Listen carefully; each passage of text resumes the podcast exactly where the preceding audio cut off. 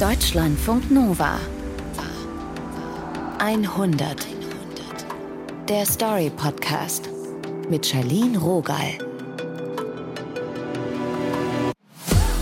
Erst vor kurzem habe ich in der Bahn ein Tattoo gesehen. Auf einem Unterarm stand Carpe Diem. Nutze den Tag. Tausendmal gelesen, wenn ich ehrlich bin. Wer fühlt das noch, habe ich gedacht.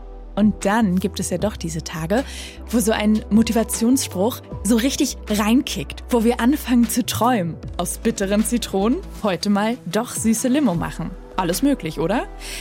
Asim sieht das wesentlich pragmatischer. Weil das Leben ist immer unfair zu uns. Wenn du etwas willst, das Leben sagt nee. Das Wichtige ist, dass wenn man ein Ziel hat und dann dein Ziel nicht vergisst ne? und nicht, äh, wie heißt das, ablenkt, hier und da guckt zum Beispiel. Einfach auf seinem Ziel fokussieren und dann weitergehen. So schafft man das. Lara Lorenz, du hast Asim getroffen. Schieß mal los, lass ihn uns kennenlernen. Also, Asim ist Künstler. Mhm. Er macht vor allem so Graffitis und Illustrationen. 2014 lebt er in Kabul in Afghanistan und da ist er auch recht bekannt für seine Kunst. Okay. Vor allem für so ein Projekt, das heißt Street Angels. Und da hat er Straßenkindern dabei geholfen, ihren Alltag zu fotografieren und diese Bilder wurden dann ausgestellt. Klingt herausfordernd, ähm, Straßenkindern das Fotografieren beibringen, aber auch nach einem ganz starken Projekt. Ja, das haben ziemlich viele Leute so gesehen. Dieses Projekt war ziemlich erfolgreich. Es mhm. gab auch viel Medienberichterstattung, auch international. Und das hat dann dazu geführt, dass Asim im September 2014 nach Berlin eingeladen wird. Da ist er Mitte 20. Ich war sehr, sehr aufgeregt. Ich hatte so ein Gefühl, dass ich von vor der sechs Espresso hatte und dann mein Herz war bum, bum, bum, bum, bum, bum, bum, ne? Asim steht da auf einer Bühne. Er hat so ein schickes Hemd an und seine dunklen Haare sind so ein bisschen zurückgegelt. Er hält einen TED-Talk. Hinter ihm werden so ein paar von seinen Bildern eingeblendet. Er setzt sich da für Frauenrechte ein und kritisiert die Taliban. Er erzählt dann auch von Street Angels und davon, dass er mit seiner Kunst denen eine Stimme geben will, die viel zu oft nicht gehört werden. Deep down, despite all differences, people have the same right to live, to laugh, to dream and to hope. Because we are all human and we are all equal. Thank you so much. Gut, da wird richtig geklatscht. Der Vortrag lief also gut. Ja, dieser Vortrag war ein kompletter Erfolg für mhm. Asim. Er hat danach noch so ein paar Tage in Berlin. Er kennt da auch ein paar Leute über seine ganzen Kunst-Connections und die zeigen ihm die Stadt. Und Asim hat so ein paar richtig gute Tage. An seinem letzten Tag in Berlin geht Asim mit einem Freund spazieren. Am Abend ist sein Rückflug. Es ist so ein Mittag im September und schon viel kälter, als Asim das aus Kabul gewöhnt ist. Er hat auch nur seine Sommersachen dabei und friert so ein bisschen. Und dann klingelt Asims Handy. Es ist seine Frau, Frosan. Wir haben versucht, zwei oder dreimal am Tag zu telefonieren. Sie weint und sie sagt: Asim, ist was Schlechtes passiert. Und dann sagt sie: Die Taliban sind hier eingebrochen. Sie haben versucht, meinen mein Papa und meine Mama zu schlagen. Dazu muss man wissen, Asim, seine Frau und ihre beiden Kinder wohnen zusammen mit Asims Eltern und Geschwistern in einem Haus. Die Familie hat das nach dem Bürgerkrieg selber wieder aufgebaut. Und jetzt haben die Taliban diese Adresse rausgefunden. Und dann mein Papa versucht zum Beispiel einfach zu kämpfen, meine Frau und meine Geschwistern damals und äh, meine Mama zu schützen. Und dann auf einmal, sie haben meinen Vater geschossen.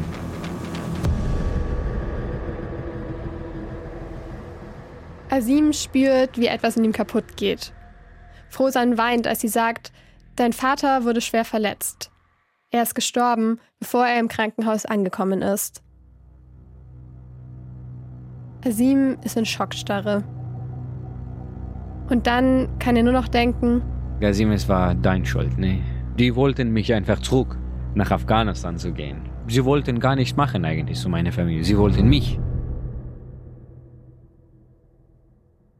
Das ist natürlich eine ganz schön schwere Last, die Asim da zu tragen hat gerade. Ja, ich glaube, das ist so die schlimmste, schlimmste Situation. Mhm. Und ich habe auch beim Interview gemerkt, dass Asim das immer noch richtig, richtig schwer fällt, darüber zu sprechen. Und ich meine, das ist jetzt acht Jahre her, aber mhm. ich hatte das Gefühl, er wollte gar nicht aussprechen, dass sein Papa da gestorben ist. Das ist ja auch so eine absurde Situation. Asim ist hilflos im Ausland. Ich kann mir vorstellen, dass er jetzt eigentlich nur eins will, zurück zu seiner Familie ganz schnell. Ja, genau. Er sagt auch, er will eigentlich nur seine Mama umarmen. Und mhm. eigentlich geht ja am Abend auch sein Rückflug. Aber das Problem ist, wenn er jetzt nach Afghanistan zurückgeht, dann ist er halt auch in Lebensgefahr, weil anscheinend suchen ihn ja die Taliban. Mhm. Wegen seiner Arbeit. Genau. Mhm. Also die haben ihn auch schon vor seiner Reise nach Berlin bedroht, weil er sie ziemlich offen kritisiert und halt nicht so lebt, wie sie das gerne hätten. Ja. Also sie haben zum Beispiel auch diese Galerie angegriffen, wo die Fotos von den Straßenkindern ausgestellt wurden, weil sie gesagt haben, Asim würde die Kinder vom Islam wegführen. Mhm.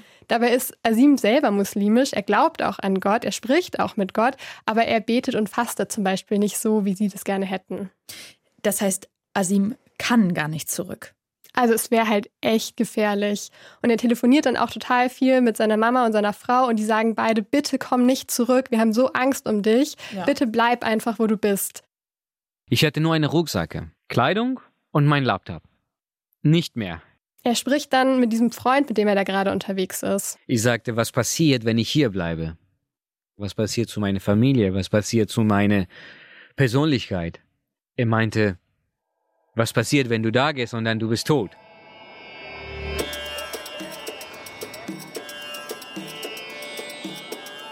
...2014 herrscht in Afghanistan seit über 30 Jahren Krieg. Erst die Invasion der Sowjetunion, dann ein Bürgerkrieg und seit den 90ern sind die Taliban da. Beschwerden über Korruption, über Taliban, Gewalt. Die Taliban kämpfen gegen die Regierungstruppen und seit 2001 auch gegen die USA. Die sind nach 9-11 ziemlich präsent in Afghanistan. Asim arbeitet auch als Informatiker in einem US-Camp. Wir hatten keine finanziellen Probleme, ne? 4.000, 5.000 Dollar im Monat, netto. Nachmittags ist er oft mit Freunden im Café und macht Pläne fürs Wochenende. Okay, was sollen wir machen? Hiking zu gehen in eine kleine Berge oder sollen wir ein Graffiti machen oder eine Ausstellung planen? Klar, manchmal merkt man auch, dass sich dieses Land gerade im Krieg befindet. Es gab manchmal Bombenexplosionen. Das habe ich fünfmal, sechsmal selber erfahren, habe ich schon mit meinen Augen gesehen. Durch die letzten paar Kunstprojekte haben die Taliban Asim und seine Freunde mehr auf dem Schirm. Sie sind zum Beispiel mal bei seiner Arbeit aufgetaucht.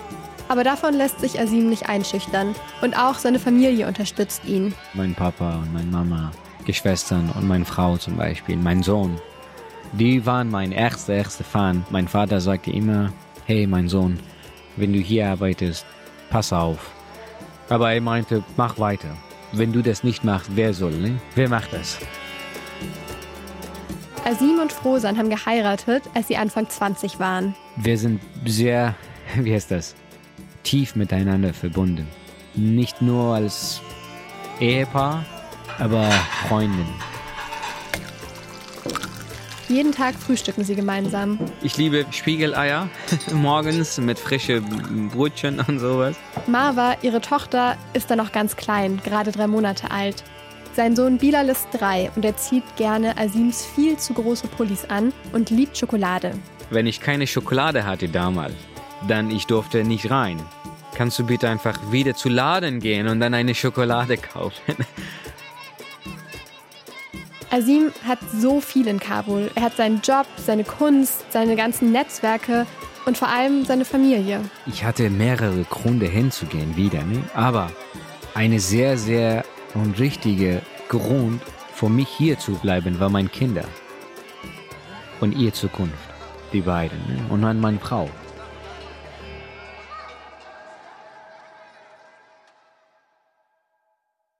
Und deshalb bleibt Asim in Deutschland. Er stellt einen Asylantrag beim BAMF, dem Bundesministerium für Migration, und er denkt, okay, es geht schnell, es geht schnell jetzt. Du bist in Gefahr, du hast deinen Papa verloren, du hast Beweise, du hast das, du hast das, aber nee. Asim bekommt nicht mal diesen ersten Termin beim BAMF. Nach ein paar Wochen in verschiedenen Geflüchtetenunterkünften wird er in die Nähe von Hamburg geschickt. In der Unterkunft da hat er wenigstens sein eigenes Zimmer mit Bad und Küche. Aber das Wichtigste fehlt einfach jeden Tag mit deiner Familie zum Frühstücken und dann hier, als du wach bist, du hast niemanden, du bist alleine.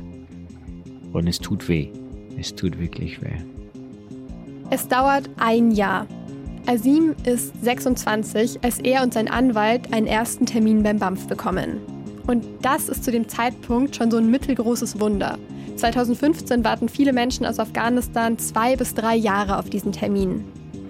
Beim BAMF beantwortet Asim dann acht Stunden lang Fragen. Und dann passiert nichts. Keine Entscheidung über Asims Asylantrag. Ich sagte Asim, wenn es so weitergeht, dann bist du verrückt. Landest du irgendwo in einem Krankenhaus, ne? Er fängt also an, seinem Alltag mehr Struktur zu geben. Manchmal geht er in Schulen und erzählt da auf Englisch von Afghanistan. Und dann ist er wenigstens einen Tag lang beschäftigt. Es ist morgens, als Asims Handy klingelt. Seine Familie ruft an. Hey, wie geht's euch? Eine Stunde telefonieren. Manchmal weniger, weil es ein bisschen viel zu teuer war damals. Marva ist da eineinhalb. Als Asim sie das letzte Mal im Arm hatte, war sie drei Monate. Bilal ist vier und fragt: Ja, Papa, wann treffen wir uns? Vielleicht in einem Monat. Hey, gehst du zur Schule? Ja, ich habe dir ein Bett gekauft, ich habe dir ein Aquarium gekauft, ein Fahrrad, die sind unterwegs. Ich spare alles hier. Wenn du hier kommst, dann gebe ich dir alles ne, auf einmal, obwohl ich hätte gar nichts. Asim hat keinen Platz für diese Sachen und vor allem kein Geld. Er bekommt so 350 Euro vom Staat und so viel hat er in Kabul halt in der Woche ausgegeben. Er ist daran gewöhnt, sich einfach neue Klamotten kaufen zu können oder dass der Kühlschrank einfach immer voll ist. Jetzt hat er 50 Euro pro Woche und plant jede Ausgabe in einem Notizbuch. Und statt Bilal ein Fahrrad zu kaufen, schickt er ihm Fotos von Fahrrädern, die er von Google hat. Nur mein Sohn einfach zum Inspirieren in die Schule zu gehen und dann einfach so ein Gefühl zu geben, dass sein Papa an, an er denkt und nicht vergisst und dass er da ist. Ne? Asim hasst es, morgens aufzuwachen und allein zu sein. Frühstück ist besonders schlimm, deshalb schläft er nach dem Telefonat einfach weiter. Mittags steht er dann auf in seinem kleinen Zimmer mit den Kinderfotos an der Wand. Ich habe mit meiner Frau telefoniert, hey, ich will zum Beispiel heute Reis kochen, unsere Reis, ne? Und unsere Gerichte, ne, afghanische Essen und kannst du mir helfen? Und dann sie meinte, mach das, mach das. Asim kann nämlich nicht kochen, er musste das bisher einfach nicht machen. Jetzt zeigt Frosan ihm, wie er den Reis kochen soll und welche Gewürze er braucht. Nach dem Essen geht Asim dann zum Briefkasten. Vielleicht ist der Brief vom BAMF ja heute endlich da. Werbung von Kaufland oder Rewe, aber kein Brief. Das Ding ist, dass deine Persönlichkeit oder meine Persönlichkeit sollte nicht abhängig von einem Papier sein. Asim ist unruhig, der Tag ist noch so lang. Er könnte natürlich ein bisschen Deutsch lernen, aber eigentlich wollte er einen richtigen Deutschkurs machen. Ohne Aufenthaltstitel darf er das aber nicht. Äh, meine Freundin, die paar, die ich kenne, sie haben ein paar Bücher geschenkt. Englisch und Deutsch und Deutsch-Englisch sowas. Aber jetzt gerade fühlt er das nicht. Stattdessen holt er Sim seine Sprühdosen raus. Wenigstens Kunst geht noch. Er hatte sich einen Job als Informatiker gesucht, aber dann hat das Amt ihm erklärt, dass er nicht arbeiten darf und dass außerdem seine ganzen Qualifikationen in Deutschland eh nicht anerkannt werden. Asim sprüht ein neues Graffiti auf ein Blatt Papier und denkt an seine Frau. Manchmal, wenn die beiden nachts richtig verzweifelt sind, telefonieren sie nochmal. Wir haben zusammen geweint. Wenn du jemanden sehr liebst, ne, wir sagen, hey, bist du verrückt? Warum weinst du und sowas? Nee, es wird schon, ne, es wird alles gut. Oder wenn ich geweint und dann sie meinte, hey, bist du verrückt? Warum weinst du? Es wird schon, ne? Wir sind voreinander da. So stark und auch so traurig, dass die beiden füreinander, sag ich mal, noch so diesen Impuls waren zu sagen, es wird alles gut. Das ist ja ein kompletter Wandel, eine ganz andere Lebensrealität. Für Asim heißt das jetzt warten. Abwarten, geduldig sein, dass die deutschen Behörden sich melden. Ja, genau. Also Asim übt sich auch in Geduld, weil man weiß ja auch nicht, wann die sich melden. Also es ist wirklich so ein mhm. Warten ohne Ende in Sicht. Und er gibt sich da ganz viel Mühe, aber es gibt auch so Momente, wo er das einfach nicht aushält. Na klar. Und er überlegt dann auch tatsächlich, sich selber nach Afghanistan abzuschieben und dann mit seiner Familie wieder zurück nach Deutschland zu flüchten, weil er schon weiß, er kann da eigentlich nicht bleiben. Okay. Aber er weiß halt auch, wie gefährlich das wäre, mit seiner Familie und mit den Kindern so eine Flucht zu machen. Mhm. Was passiert, wenn du nach Türkei gehst und dann inzwischen Türkei und Griechenland, du verlierst deinen Sohn oder deine Frau oder alle zusammen? Und deshalb wartet er sie. Wie lange wartet er? Nochmal so ein Jahr. Das dauert auch alles so lange, weil damals die Politik und dadurch eben auch das BAMF die ganze Zeit gucken, wie entwickelt sich die Lage in Afghanistan, können wir Geflüchtete nicht doch nochmal zurückschicken. Und so Ende 2016 wird in Deutschland echt richtig viel darüber diskutiert, ob Afghanistan oder zumindest Teile des Landes nicht doch als sicheres Herkunftsland eingestuft werden sollen. Also er wartet jetzt schon seit fast zwei Jahren und diese ganze Situation hilft wahrscheinlich nicht, dass es bei ihm ein bisschen schneller vorangeht, das Verfahren. Nee, genau. Aber Asim kann dann diese nervig lange Wartezeit so ein bisschen für sich nutzen. Sein mhm. Anwalt schlägt dann nämlich vor, dass sie vor Gericht gehen und klagen, dass das BAMF zu lange für die Entscheidung braucht und dass das jetzt sofort entscheiden muss, ob Asims Asylantrag angenommen wird oder eben nicht. Mhm. Aber das Ding ist, wenn die sagen, nee, wird nicht angenommen, dann wird Asim wahrscheinlich abgeschoben.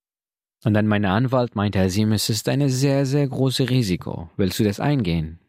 Ich sagte, Gericht oder Frau Angela Merkel? Wir gehen. Ich habe keine Angst. Es ist ein kalter Novembermorgen 2016. Asim ist 27, als er im Gerichtssaal sitzt. Er trägt ein Hemd und darüber so einen Pulli, er hat Parfüm aufgelegt und ordentlich frisierte Haare. Er fühlt sich eigentlich sehr angemessen gekleidet. Aber als wir im Gericht waren, meine Anwalt mit einer diese schwarze Kleidung, Robe heißt das, ne? Und dann er war, Asim, wenn die Richterin kommt, musst du aufstehen. Weil es ist eine sehr offizielle Gericht war. Ich sagte, ach du Scheiße, wo sind wir? Die Richterin ist dann gar nicht so steif, wie das alles klingt. Die Dolmetscherin steht noch im Stau und deswegen machen sie so ein bisschen Smalltalk. Die Richterin war sehr professionell sie hat mich irgendwann googelt und dann äh, so viele Sachen ausgedruckt. Und dann äh, ihr Tisch war voll mit Interviews, Papier und so in Bilder von mir. Ne? Als die Dolmetscherin dann da ist, eröffnet die Richterin offiziell den Termin. Für Asim geht es ab da ziemlich schnell. Sie meinte, Asim, ich habe eine Frage. Kannst du das beantworten? Habe ich beantwortet. Asim, ich habe nächste Frage. Kannst du das beantworten? Habe ich beantwortet. Sie meinte, ich habe keine Frage mehr. Auf einmal, ne? Asim kann es nicht fassen. Das war's? Er weiß noch, dass die Richterin ihn dann zu sich nach vorne holt. Und er erinnert sich daran, wie sie sagt, Sie dürfen hier bleiben. Sie dürfen ihre Familie nachholen.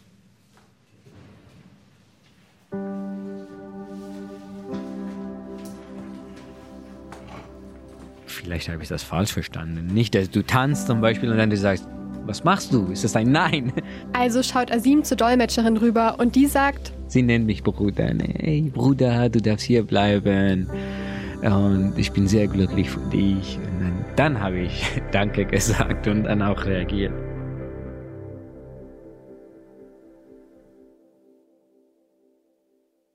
Was für ein Moment. Was für ein Moment nach so langer Zeit.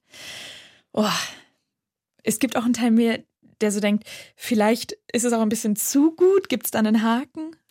Ähm, nee, also einen Haken gibt es nicht so richtig. Ich würde eher sagen, es war einfach ein großes Risiko, was die eingegangen sind. Mhm. Also Asim und auch sein Anwalt, die waren da echt mutig, weil dieser Prozess hätte anders ausgehen können. Also es war echt top oder flop. Mhm. Große Entscheidung. Man muss dazu aber sagen, wahrscheinlich, warum Asims Anwalt das überhaupt vorgeschlagen hat und warum sie dieses Risiko überhaupt eingegangen sind, also Asim ist in einer verhältnismäßig guten Ausgangslage, also gut für dieses ganze blöde Asylverfahren, mhm. weil er ist offiziell mit einem Visum und mit dem Reisepass nach Deutschland eingereist. Er spricht Englisch und er kann als Künstler auch beweisen, dass er wirklich von den Taliban bedroht wird. Es ist ein Wunder, hochgepokert und sie haben es geschafft. Aber dann kann er seine Familie nachholen. Ja, genau, das läuft dann alles an und parallel darf Asim auch endlich einen richtigen Deutschkurs machen. Deswegen habe ich B1-Prüfung gemacht obwohl ich zu Hause gelernt, bestanden, Politik bestanden, danach mit B2 angefangen, richtig mit Deutschkurs. Dieser Deutschkurs ist jeden Tag in einem Bürogebäude in Hamburg, zweiter Flur, rechte Tür. An einem Vormittag 2017 geht es da gerade um Akkusativ und Dativ, als Asim auf sein Handy schaut. Er hat eine Notification von Facebook. Da gibt es so eine Gruppe, in der werden Nachrichten über Explosionen, Straßensperrungen und Anschläge in Kabul gesammelt. Und sein Handy sagt, jetzt gerade gab es eine Explosion. Habe ich geguckt? Oh, Kabul-Flughafen. Denn ich war raus von der Klasse. Ich sagte, was, Kabul-Flughafen? Wir wohnen da. Da steht dieses Haus, in dem seine gesamte Familie wohnt. Asims Herz fühlt sich an, als würde es gleich stehen bleiben. Ich versuchte sofort meine Frau anzurufen. Aber der Anruf geht nicht durch. Viele Bomben werden per Fernzündung über Handys ausgelöst und deswegen wird nach einem Anschlag auf das Netz abgeschaltet. Asim weiß das, aber er ruft trotzdem immer wieder an. Und dann ging meine Frau ran auf einmal. Sie weint und dann, was passiert? Und sie meinte, hier, inzwischen die Schule und unser Haus, da war ein sehr, sehr großes Haus. Die Taliban haben dieses Haus gemietet vor sechs Monaten. Und dann inzwischen sechs Monate, sie haben versucht, die ganze Waffen und Bombe und sowas einfach reinzubringen mit dem Auto. Und nach sechs Monaten, sie haben entschieden, Kabul Flughafen zu bombardieren. Rosan sagt auch, ich bin mit deiner Mama und Marwa zu Hause, aber Bilal und deine Schwester, die sind noch in der Schule und wir wissen nicht, wie es ihnen geht. Ich sagte, was macht ihr? Und dann jetzt. Und dann wir gehen zu unserem Onkel, weil er hat einen Keller. Wir hatten keinen Keller. Sie legen dann auf und Nasim steht da, ganz alleine, in diesem Bürogebäude in Hamburg. Du bist hier und dann deine Familie sind in Gefahr. Du kannst nicht machen. Ich war in den Käfig. Ich kann fliegen, aber ich darf nicht, ne? Asim geht nach Hause. Er wartet, er telefoniert mit seiner Familie und nach einigen Stunden kommt endlich die Nachricht, allen geht es gut. Sein Sohn und seine Schwester sind wieder zu Hause. Asim hat da konstant Angst, dass seiner Familie was passieren könnte. Ab 2017 wird die Situation in Afghanistan auch einfach immer schwieriger. Bei den Gefechten wurden in den vergangenen Tagen hunderte Menschen getötet oder verletzt. Die Zweifel an der Sicherheitslage wurden zuletzt auch dadurch geschürt, dass die Taliban andernorts einen Militärstützpunkt überrannten. Bei einem Anschlag im Mai 2017 wird das Gebäude der deutschen Botschaft beschädigt und die Botschaft wird auf unbestimmte Zeit geschlossen. Erst Monate später gibt es neue Regelungen für den Familiennachzug. Asims Frau soll jetzt mit den Kindern zu einer deutschen Botschaft in Indien gehen und dort die Visa für Deutschland beantragen. Ich musste Geld besorgen, die ganze Flugzeuge besorgen, Hotelzimmer besorgen, Geld ausleihen da ich keinen Job hatte hier. Bei ihrem ersten Besuch laufen die Visa für Indien ab und die Familie muss ausreisen, bevor ihnen die Visa für Deutschland ausgestellt werden. Aber beim zweiten Versuch funktioniert es. Eineinhalb Jahre ist es her, dass Asim im Gericht gesagt bekommen hat, dass er seine Familie nachholen darf. Im März 2018 sitzen Frosan, Bilal und Marwa in einem Flugzeug nach Frankfurt. Asim ist mit zwei Freunden von Hamburg nach Frankfurt gefahren. Er hat inzwischen eine Brille und die Haare an seiner Schläfe sind grau geworden. Dabei ist er erst Ende 20. Er trägt einen grauen Wintermantel, weil es richtig kalt ist. Ich habe ein Bild gemacht von meiner Hand und ich habe auf meinem Social Media gepostet, die sagte, kaltes Hand, aber mit warmes Herz fahre ich zu euch. Asim hat seine Familie fast vier Jahre nicht gesehen. Er ist unfassbar aufgeregt. Er steht da mit seinen Freunden in der Ankunftshalle vom Flughafen und hat einen Strauß Rosen in der Hand. Hier, mein Nacken tut weh und ich war wie es so aufgeregt, dass ich meine Familie nach so vielen Jahren treffen konnte. Ne? Und Asim reckt seinen Kopf und er hält Ausschau nach dem roten Koffer, den seine Familie dabei hat. Jedes Mal eine kleine Enttäuschung. Da sind sie. Jemand mit einem rotes, wie heißt das, äh, Reisekoffer? Nee, aber dann sieht Asim seinen Sohn. Er war der Erste, weil er guckt hier und da. Und dann ich habe ihn angerufen, hey, komm hier. Asim umarmt Bilal ganz fest. Seine Tochter steht so ein bisschen schüchtern daneben mit ihrem roten Kuscheltierrucksack, aber sie lässt sich dann auch von Asim umarmen. Und da ist Frosan mit diesen zwei riesigen Koffern. Sie war dünn, ein bisschen schwach. Sie war glücklich, aber nicht so stark. Ich denke, es war eine, ein Geschenk zu, zu sehen und umarmen. Und ich sage immer, zum Riechen, seinen Sohn zu wie zum Armen und dann zum Kosten ne? und deine Frau. Nach so vielen Jahren kämpfen, du hast deine Ergebnisse.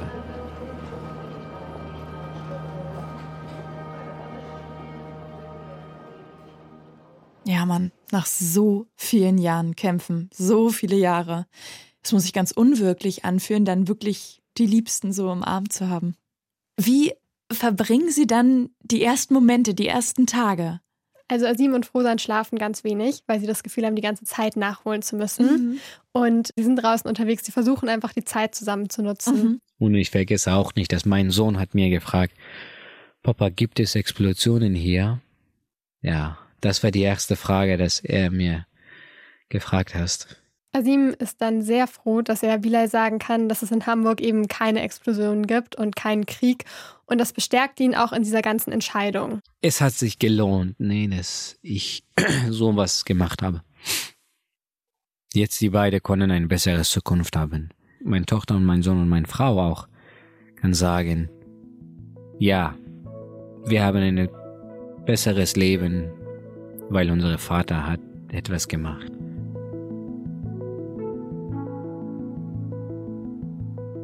Asim hat auch eine Wohnung für die Familie organisiert und er hat diese ganzen Sachen besorgt, von denen der Bilal immer erzählt hat. Also ein Bett und ein Fahrrad und auch ein Aquarium, okay. weil Bilal Fische so gerne mag.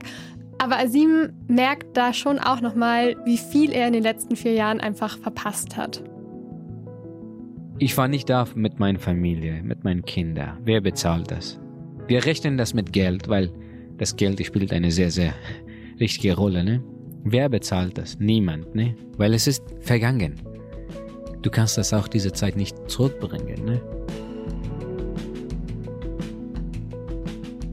Wie ist denn das eigentlich mit Marva, also der Tochter? Die war doch noch ein Baby, als sie ihren Papa das letzte Mal gesehen hat. Die braucht auch so einen Moment, um sich daran zu gewöhnen. Meine Tochter war, ja, die Arme, schockiert, ne?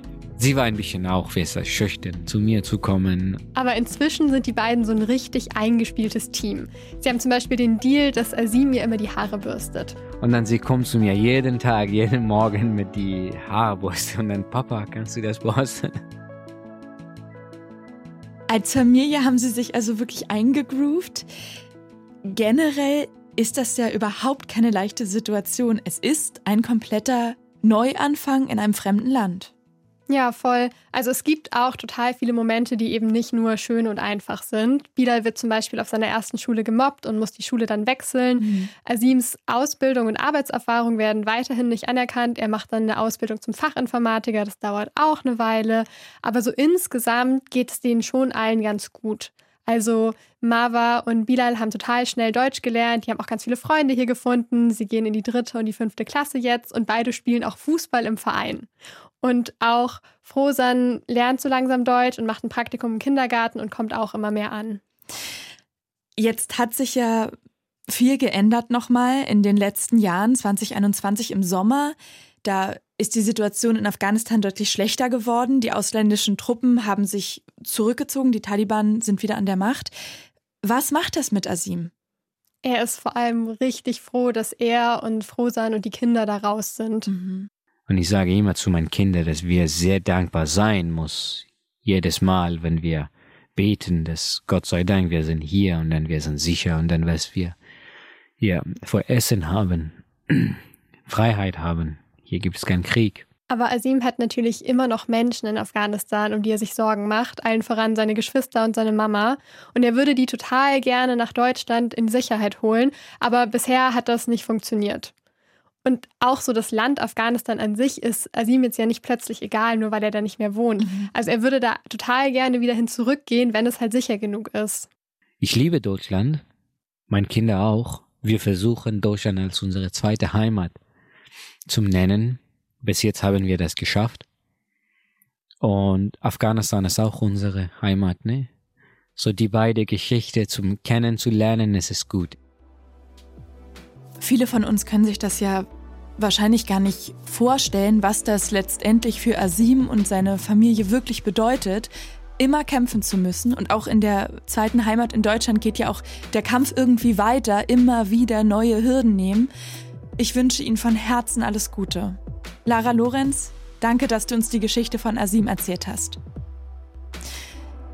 Das Team um diese 100 sind Nilofer Elhami, Taina Grünzig, Julia Roche, Norman Wollmacher, Julian Speyer und Malte Wiegert. Wenn ihr Feedback für uns habt, wir lesen gern eure Mails 100 at deutschlandfunknova.de. Was hat die Folge mit euch gemacht? Was für Geschichten würdet ihr hier mal gerne hören? Habt ihr vielleicht selbst ein Erlebnis, das ihr teilen wollt? Dann schreibt uns. Mein Name ist Charlene Rogal. Seid gut zu euch. Deutschlandfunk Nova 100. Der Story Podcast. Jeden zweiten Freitag neu auf deutschlandfunknova.de und überall, wo es Podcasts gibt. Deine Podcasts.